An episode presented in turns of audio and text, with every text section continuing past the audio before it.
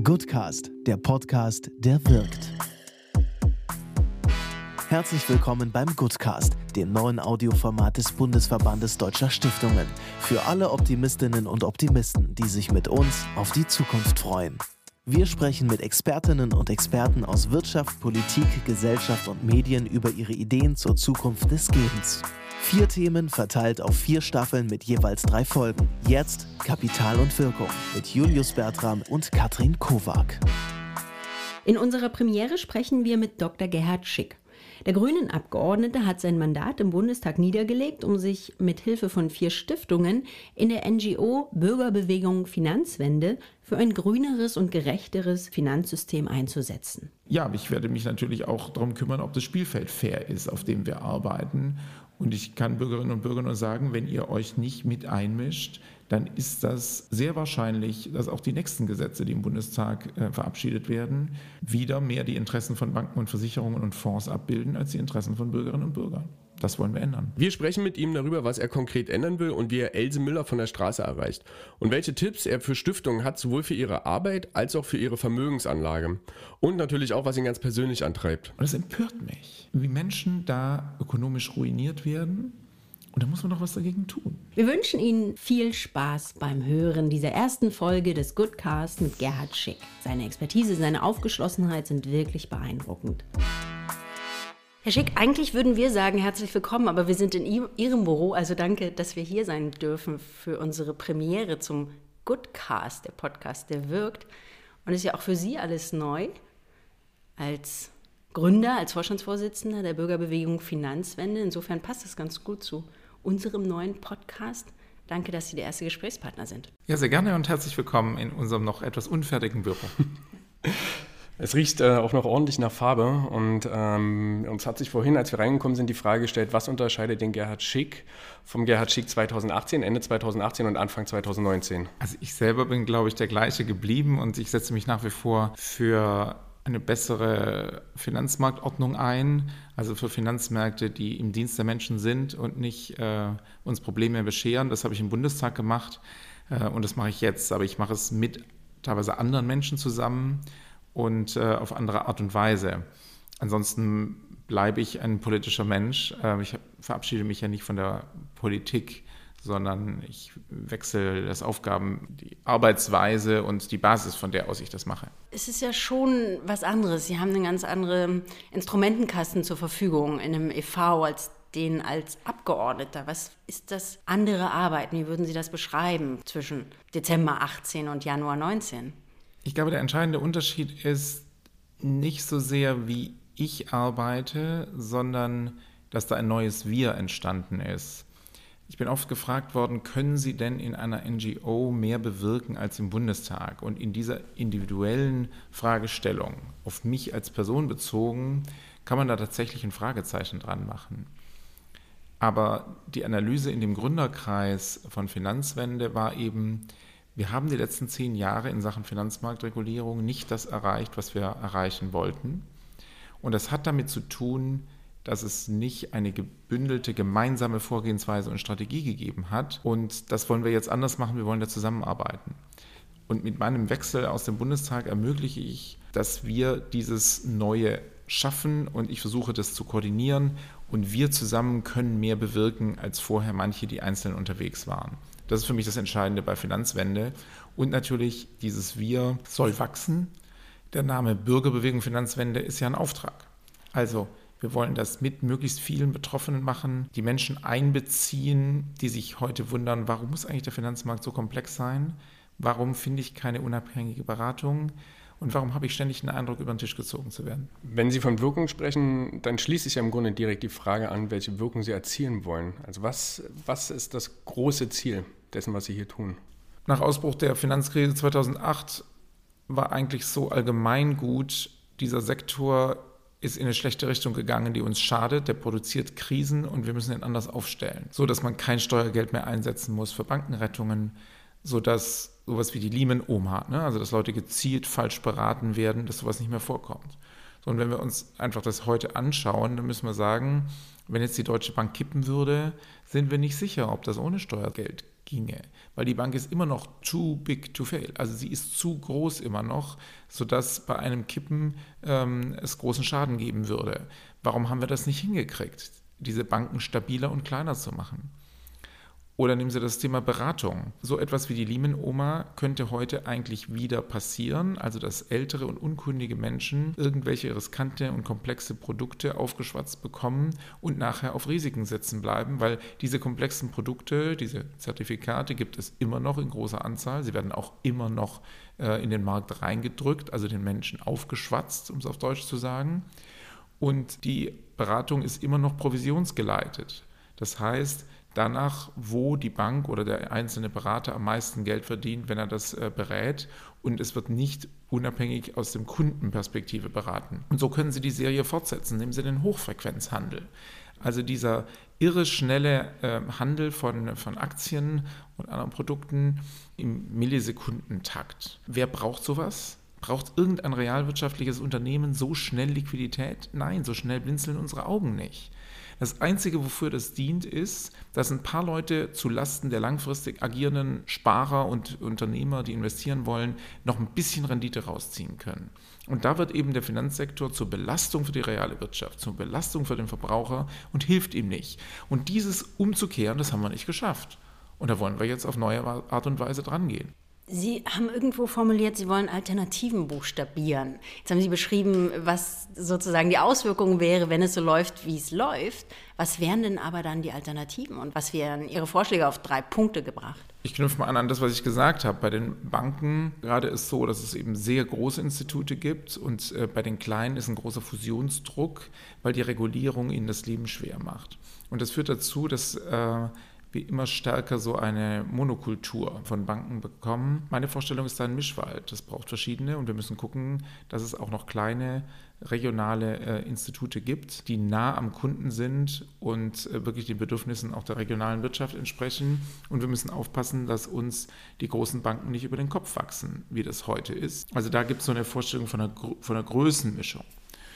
An anderer Stelle, wenn wir die Finanzberatung nehmen, ist ganz klar das Bild, ich will eine Beratung, wo der Berater ausschließlich im Kundeninteresse unterwegs ist. Die Finanzmarktwelt ist so komplex und die Frage, wie sorge ich richtig fürs Alter vor, wie mache ich eine Immobilienfinanzierung gut, das sind ja Entscheidungen, die Menschen nicht hundertmal im Leben treffen, wo es wenig Erfahrungswissen gibt und die aber richtig schiefgehen können und dann ist es für die Leute schlecht. Also wenn man bei der Immobilienfinanzierung daneben liegt, das kann halt richtig, richtig teuer werden und im Alter nicht gut vorgesorgt zu haben, das ist dann schon auch bitter. So und deswegen glaube ich, ist wichtig bei diesen großen Finanzentscheidungen, dass Menschen da einen guten Lotsen haben, der ihnen da gute Lösungen präsentiert und nicht im Wesentlichen auf seinen eigenen kurzfristigen Gelderfolg abzielt.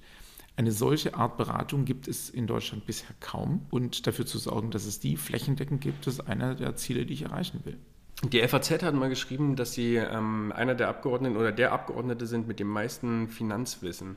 Haben Sie nicht Angst, dass das ähm, zu einem qualitativen Verlust im Parlament führen wird? Ach, also niemand ist unersetzlich und ähm, unersetzbar, äh, sagt man, glaube ich. Ähm, fast beides. Fast beides. Also, ähm, und äh, deswegen habe ich mich gefreut über die Komplimente über meine Arbeit. Das ist, glaube ich, auch ein guter Ausgangspunkt für, jetzt für die neue Arbeit. Und ich würde mir tatsächlich auch wünschen im Parlament, dass es eine intensivere Finanzmarktdiskussion gibt. Über viele Jahre habe ich beobachtet, dass wir über Versicherungsregulierung kaum diskutiert haben. Und die Themen sind so wichtig. Da geht es um viel Geld für die Menschen. Und wir können beobachten, dass es teilweise eben für die Leute richtig übel ausgeht. Nehmen Sie sowas wie Schrottimmobilien. Leute wollen irgendwie Geld anlegen, kommen auf einen miesen Trick, kriegen eine Schrottimmobilie angeboten, dann ist da noch so ein Notar, der auf der Seite des Verkäufers steht, sodass alle Sicherungsmechanismen scheitern und die Leute sind nachher, ähm, haben nicht nur ein bisschen weniger Geld, sondern haben richtig Schulden. So, und wenn, wenn solche Sachen laufen, ja, da muss auch ein Parlament auf der Höhe das Thematik sein und das Diskutieren, das sind nicht Lappalien, sondern geht es wirklich um äh, üble Schicksale von vielen Menschen in unserem Land. Da würde ich mir wünschen, dass die Parlamentsdiskussion manchmal intensiver ist und vor allem, dass das Parlament unabhängiger von den Lobbyinteressen ist. Wir haben reihenweise bei Sachverständigenanhörungen eine große Mehrheit von Sachverständigen gehabt, die im Endeffekt bezahlte Lobbyisten sind und nicht unabhängige Sachverständige. Das hat mich jedes Mal geärgert. Und ich habe in meiner Abschiedsrede im Bundestag gesagt, dass teilweise Gesetzestexte komplett aus Papieren von Lobbyverbänden übernommen werden. Das ist jetzt nicht nur die Verantwortung der Lobbyisten, sondern das müsste dieses Haus eigentlich verhindern und dafür sorgen, dass die Gesetze im Bürgerinteresse gemacht werden. Und das ist ja das, was Sie als Auftrag geschildert haben, den Auftrag der Bürgerbewegung. Das heißt aber auch Lobbyist zu sein für das Gute und auch Gesetzesvorlagen reinzubringen. Ja, es ist ja auch nichts Falsches, wenn Leute Vorschläge machen. Das darf auch der Bankenverband machen. Mhm. Mir ist aber wichtig, dass klar ist, wer macht welchen Vorschlag, wo kommt der her und wer ist mit welchen Ressourcen unterwegs. Sie werden auf der Homepage der Bürgerbewegung Finanzwende immer finden, wie viel Geld wir von wem erhalten haben, aber eine Schwelle von 10.000 Euro, also nicht jemand, jeder Bürger, der einen kleinen Betrag macht, wird nicht offengelegt, aber dort, wo Menschen Einfluss nehmen. Sie werden genau sehen können, an welchen Themen wir arbeiten und wo wir Vorschläge machen. Wenn das beim Bankenverband und beim Versicherungsverband auch so wäre, dann hätten wir ja endlich mal Transparenz und dann hätten, wären wir auf Augenhöhe. Aber der Bankenverband und der Versicherungsverband, die publizieren nicht, wie viel Geld sie haben.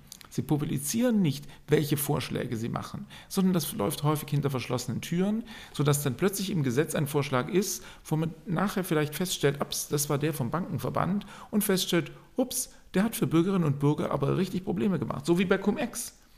Das zentrale falsche Gesetz, was die Party bei Cum-Ex für die, für die Trickser und Betrüger noch richtig äh, hat loslegen lassen, das ist praktisch eins zu eins aus einer Vorlage des Bankenverbands übernommen worden. Wenn wir gewusst hätten, das ist ein Vorschlag des Bankenverbandes, hätten wir da genauer hinschauen können. Und diese Art Transparenz, die braucht es. Und dann können verschiedene Stimmen in einem fairen Wettstreit sein. Was wir heute haben, ist, die Bürgerinteressen, insbesondere in der Finanzmarktgesetzgebung, geraten regelmäßig unter die Räder, weil es da eine sehr starke und intransparente Lobby von der Seite der Finanzbranche gibt.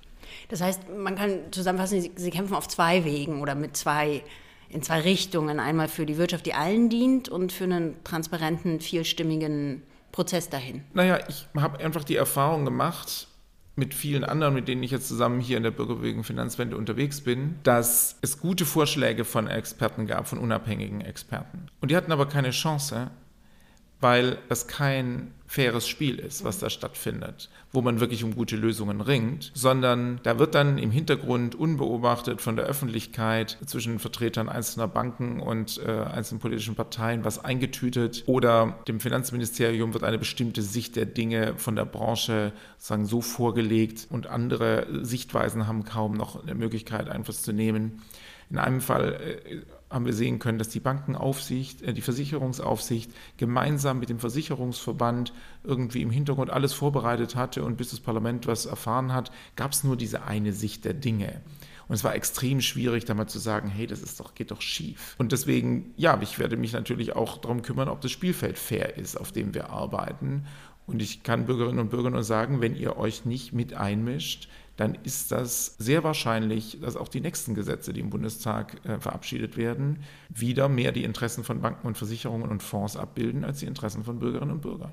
Das wollen wir ändern. In dem Namen der NGO Bürgerbewegung Finanzwende steckt ja Bürgerbewegung schon mit drin. Das heißt irgendwie implizit auch viele. Würden Sie sagen, dass Sie jetzt schon die Basis haben, dass es eine Bürgerbewegung ist? Wir hatten einen super Start und der macht Mut, dass es, wir das wirklich äh, schaffen können. Aber natürlich äh, sind wir noch nicht so groß, wie wir werden wollen. Was meine ich mit dem guten Start? Also zum einen ist es gelungen, wirklich eine Gründungsgruppe zusammenzuführen, die die Breite unserer Gesellschaft abbildet. Das ist nicht irgendwie kleine Nische von ein paar, paar Grünen oder so, sondern da sind Unternehmer und Anwälte, da sind Leute aus allen demokratischen Parteien dabei. Der Deutsche Gewerkschaftsbund ist genauso dabei, eben wie äh, wichtige Unternehmerpersönlichkeiten. So diese Breite von Bürgergesellschaft abzubilden in der Gründungsversammlung zeigt, das ist ein Anliegen von vielen Menschen in unserer Gesellschaft. Das ist der Ausgangspunkt. Und dann haben wir es jetzt in wenigen Wochen, ähm, haben wir schon die Unterstützung von über 1400 äh, zahlenden Mitgliedern gewonnen. Das ist für den Start einer solchen Organisation ziemlich, ziemlich gut. Und es zeigt, dass viele Menschen unser Anliegen teilen. Und ich glaube, das können noch viel mehr werden. Und äh, wenn man sich das anguckt bei anderen Organisationen, äh, wenn ich die Zahl richtig äh, im Kopf habe, hat äh, Foodwatch über 400.000 Menschen aus, auf dem Verteiler und kann die direkt informieren. Ja, in die Richtung wollen wir auch. Aber Foodwatch wurde vor 16 Jahren, glaube ich, gegründet. Also wir haben sicher eine Wegstrecke vor uns. Aber der Anspruch ist da, jetzt nicht irgendwie äh, zwei, drei Leute arbeiten hier in der Geschäftsstelle und denken sich das aus und meinen damit die Welt zu verändern. Wir können das, was am Finanzmarkt schief geht, nur verändern, wenn viele mitmachen, weil sonst kriegen wir nicht genug Gewicht auf die Waagschale, um den großen Banken und Versicherungsgesellschaften was entgegenzusetzen. Wie kommen Sie denn an Else Müller, die eine Schrottimmobilie gekauft hat? Also Sie haben jetzt skizziert Politiker, Wissenschaftlerinnen, aber wie den berühmten Menschen, Mann, Frau von der Straße? Bei einem Beispiel kann ich das konkret sagen, wie wir das äh, machen wollen. Es gab ja im letzten Jahr einen großen Betrugsfall am äh, deutschen Kapitalmarkt. Der Name der Firma ist P&R. Es geht um äh, Schiffscontainer, die vermietet wurden und ähm, sind äh, Zehntausende betroffene Anleger. Wir sind dann einfach zu einer Gläubigerversammlung hin, wo Tausende von den Betroffenen mit dem Insolvenzverwalter äh, dann von dem informiert worden sind, haben dann Stand aufgestellt und haben uns so die Möglichkeit versetzt, äh, Betroffene direkt zu erreichen. Und das hat auch funktioniert. Viele haben zusammen mit uns einen Brief an den Aufseher, also den Chefaufseher äh, der BaFin, der Finanzmarktaufsicht in Deutschland, geschrieben und äh, haben sich bei uns auf dem Verteiler eingetragen und haben gesagt, oh, toll, dass ihr das macht und äh, sind jetzt vielleicht äh, auch längerfristig mit uns zusammen unterwegs. Und so werden wir bei den einzelnen Themen immer wieder schauen, dass wir Betroffene direkt ansprechen können, denn da erfährt man auch mal genau, wie das gelaufen ist. Das ist total wichtig. Und andererseits ist es ja auch so, die Leute haben ja auch eine Wut im Bauch, sind enttäuscht, dass da so viel schiefgegangen ist.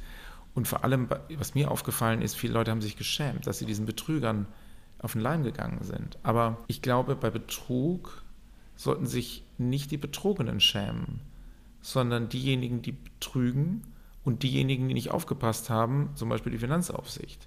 Aber sicher nicht die Leute, die nachher den Schaden haben.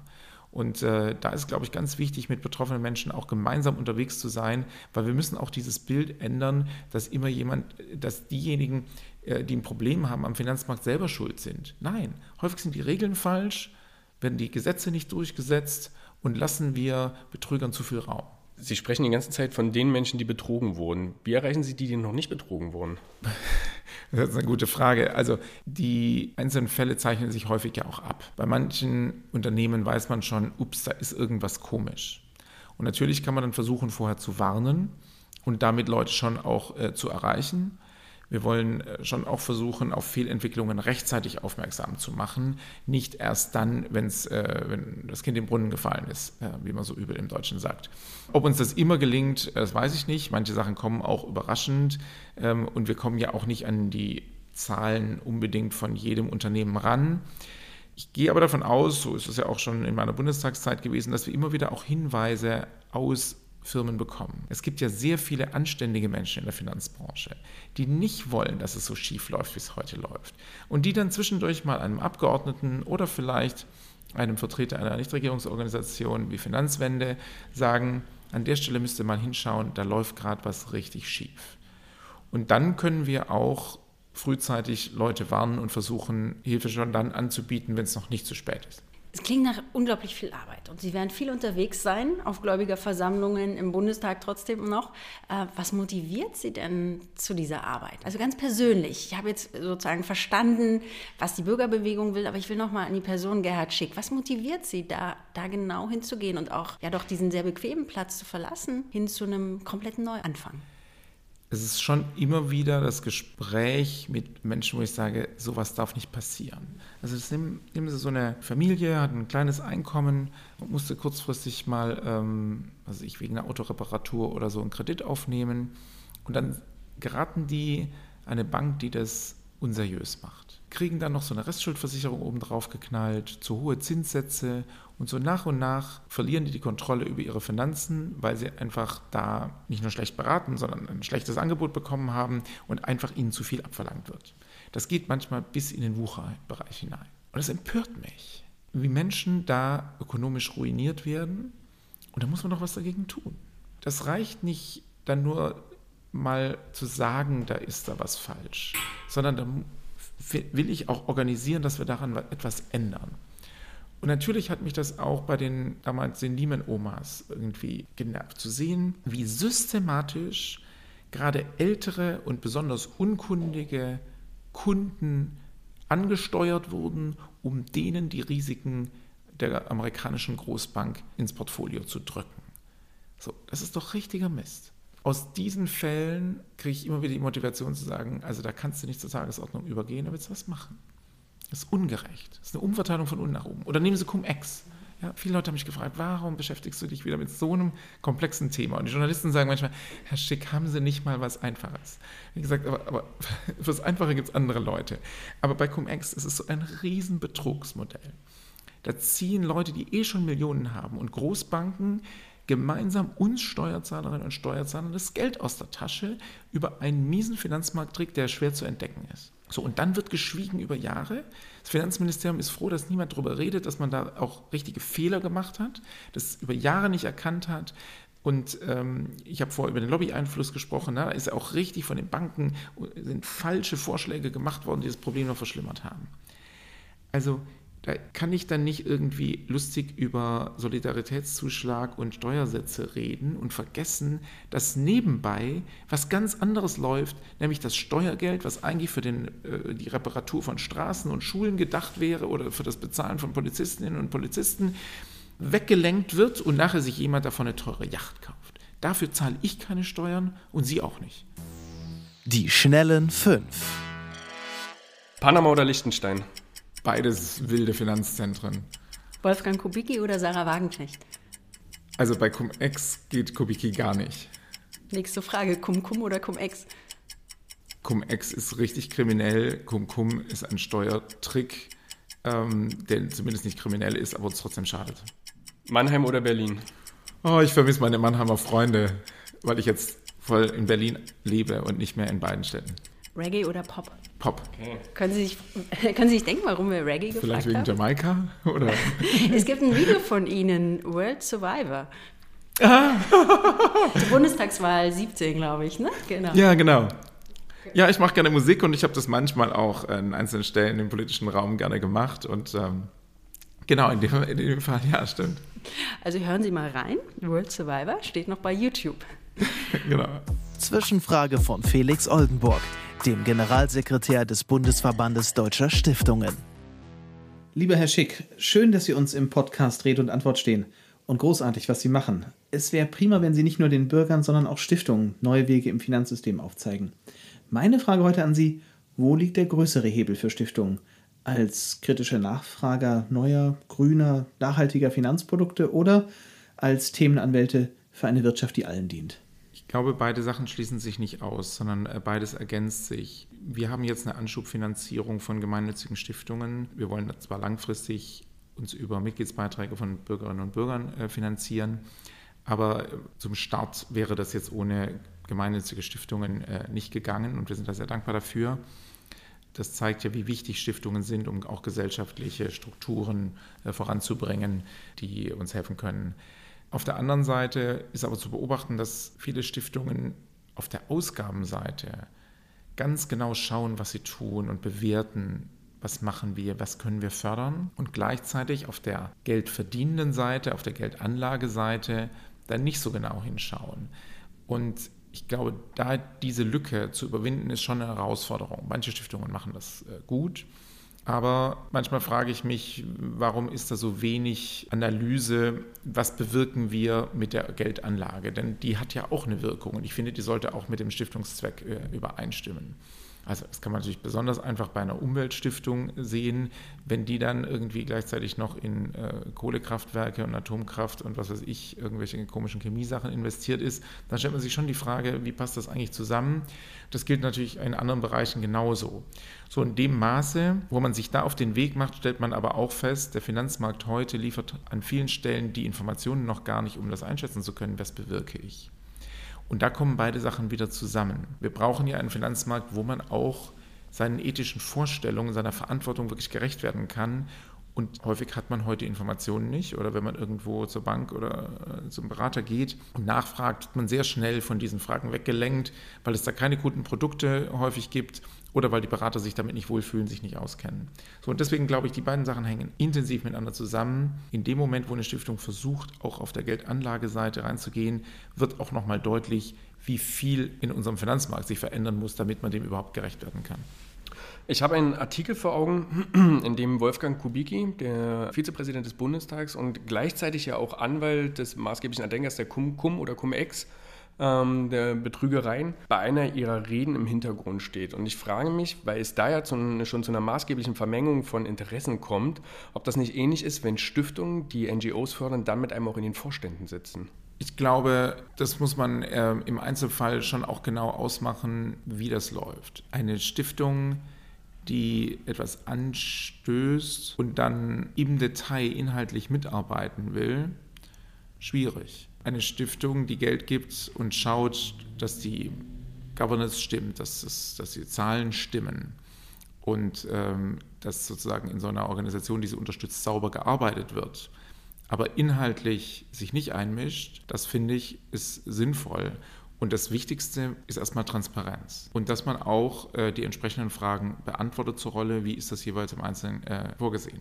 Bei Wolfgang Kubicki habe ich den Eindruck, dass eben keinerlei Darlegung gegenüber der Öffentlichkeit von seiner Seite aus war. Es haben ein paar Journalisten darüber geschrieben. Er hat aber nicht gesagt, ich habe hier ein Mandat und deswegen halte ich mich aus entsprechenden politischen Debatten irgendwie raus oder so. Er hat präsidiert bei einer Sitzung wo es, äh, im Bundestag, wo es um Cum-Ex ging. Ich finde Interessenkonflikte, die es potenziell geben kann, zwingen dazu, sie als erstes mal anzusprechen, darzulegen, dass jeder weiß, was passiert hier. Das ist das Minimum, Transparenz. Nochmal zurück zu, zu, der Lücke, die Sie ansprachen zwischen dem, was Stiftungen fördern und wie sie anlegen. Und Sie haben von dieser Herausforderung gesprochen, dass tatsächlich auch wirkungsorientierte Anlage passiert. Und wir haben uns das auch mal gefragt und haben Stiftungen befragt, was hindert euch denn daran, wirkungsorientiert anzulegen? Und von denen, die das nicht tun, es tun immerhin 22 Prozent der von uns Befragten, sagten die meisten, Unsere Anlagestrategie sieht das nicht vor. Wir wissen zu wenig über das Thema und die finanzielle Renditeerwartung ist zu gering. Für die drei Antworten, drei Gegenantworten von Ihnen? Also die Anlagestrategie legt ja eine Stiftung letztlich selber fest. Also das kann man einfach ändern. Dass man da zu wenig weiß und dass es auch schwierig ist, an die Informationen zu kommen, ja, das sehe ich definitiv so und das ist ein Teil unserer Arbeit, dafür zu schauen, dass ich am Finanzmarkt wirklich weiß, was löse ich auch aus, welche Wirkungen hat mein Investment. Und in Bezug auf die Rendite, glaube ich, ist das eine veraltete Vorstellung. Es gibt äh, eine Studie, die mal zusammengefasst hat, was wissen wir über verschiedene Untersuchungen darüber, wie der, ob sich die Rendite unterscheidet. Und da stellt man fest, dass es ganz sicher kein Nachteil ist, wenn man ökologische, soziale und Governance und ethische Faktoren berücksichtigt, ähm, sondern häufig sogar ein Vorteil ist. Ich will mal ein Beispiel machen. Bei Volkswagen gab es Fondsmanager, die aus Governance-Gesichtspunkten, also der Frage, wie gut ist eigentlich interne Firma aufgestellt, werden die Regeln gut eingehalten, sehr früh gesagt hat, dieses Unternehmen gefällt uns nicht, wir gehen da raus. Und die waren deswegen, als der Aktienkurs durch den Dieselskandal eingebrochen ist, nicht negativ betroffen. Das zeigt, dass manchmal der Blick, der nicht auf die kurzfristige Rendite geht und nur auf Finanzzahlen, sondern sich anschaut, ist das ein verantwortlich handelndes Unternehmen? Gibt es da gute Regularien, die sicherstellen, dass Gesetze eingehalten werden? Schauen die auch auf die ökologischen und sozialen Wirkungen dessen, was sie tun? Das kann langfristig sogar die höhere Rendite geben. Und wie gesagt, empirische Untersuchungen zeigen auch, dass das wirklich so ist. Wenn eine Stiftung um die Ecke kommen würde und würde Ihnen eine Million Euro in die Hand drücken, was würden Sie damit tun?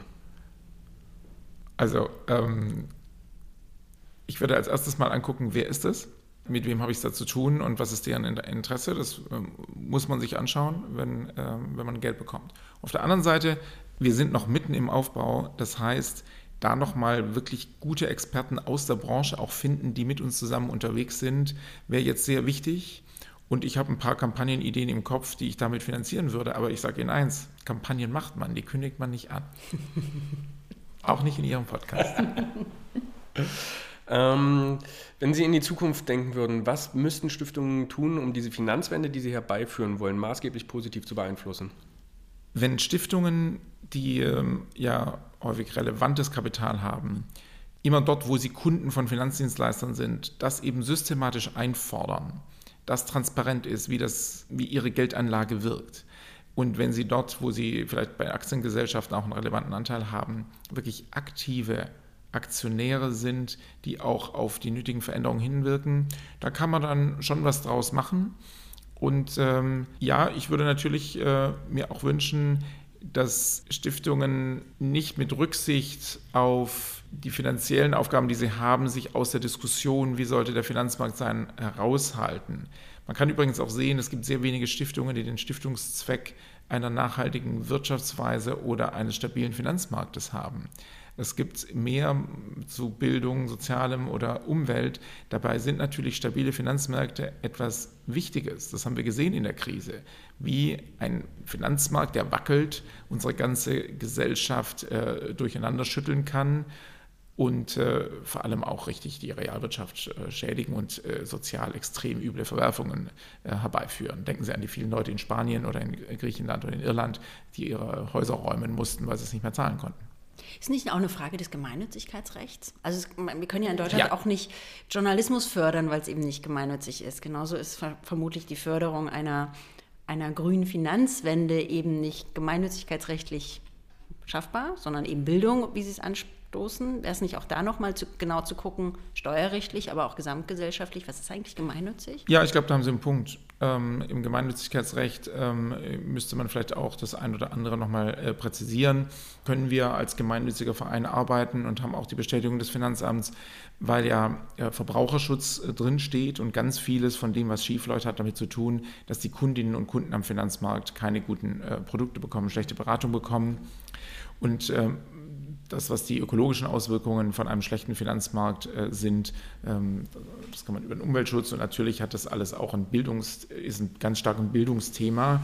Aber Sie haben recht, ähm, ich glaube, äh, das Gemeinnützigkeitsrecht spiegelt eine Vorstellung von Gemeinnützigkeit wider von vor vielen Jahrzehnten und da müsste man nochmal äh, genauer hinschauen. Gerade unabhängigen Journalismus ist eine ganz wichtige Sache auch für unsere Gesellschaft. Wenn Sie uns schon nicht verraten, was Ihre nächste Kampagnenidee ist, verraten Sie uns doch, welche Schlagzeile Sie über die Bürgerbewegung in zehn Jahren lesen wollen. In einer Zeitung oder vermutlich dann schon in einem Digitalmedium, weil es Zeitungen vielleicht gar nicht mehr gibt. Wobei, das hoffen wir nicht. Welche Schlagzeile ich lesen will? Ähm, also so im Sinn, ich habe die perfekte Formulierung nicht greifbar, weil ich, äh, das muss ja dann ein Journalist schreiben. Das Aber macht meine, der Schlussredakteur, alles gut. Genau. Also, wenn da stehen würde, Finanzwende hat für die Verbraucher am Finanzmarkt richtig was rausgeholt. Es gibt jetzt bestimmte Produkte, mit denen die Kunden regelmäßig auf die Nase fallen, in Deutschland nicht mehr, wegen Finanzwende. Da wäre ich schon stolz. Vorletztes, perfektes Schlusswort. Geben Sie uns doch noch einen Appell für Stiftungen mit. Ich würde anknüpfen an alles, was wir vorher gesagt haben. Schauen Sie systematisch, dass Sie auf der Finanzmarktseite, also dort, wo Sie Geld anlegen, nicht das kaputt machen, was Sie auf der Förder- und Ausgabenseite zu fördern versuchen und das systematisch. Und zwingen Sie auch Ihre Finanzberater, Banken oder Vermögensverwalter, mit denen Sie zusammenarbeiten, systematisch das zu tun. Danke, Herr Schick. Ich danke. Danke fürs Gespräch. Das war die erste Folge des Goodcasts. Danke, dass Sie reingehört haben. Lassen Sie es auf sich wirken und sagen Sie uns Ihre Meinung auf www.stiftung.org/goodcast. Dort erfahren Sie auch mehr über die nächsten Folgen. Alles Gute!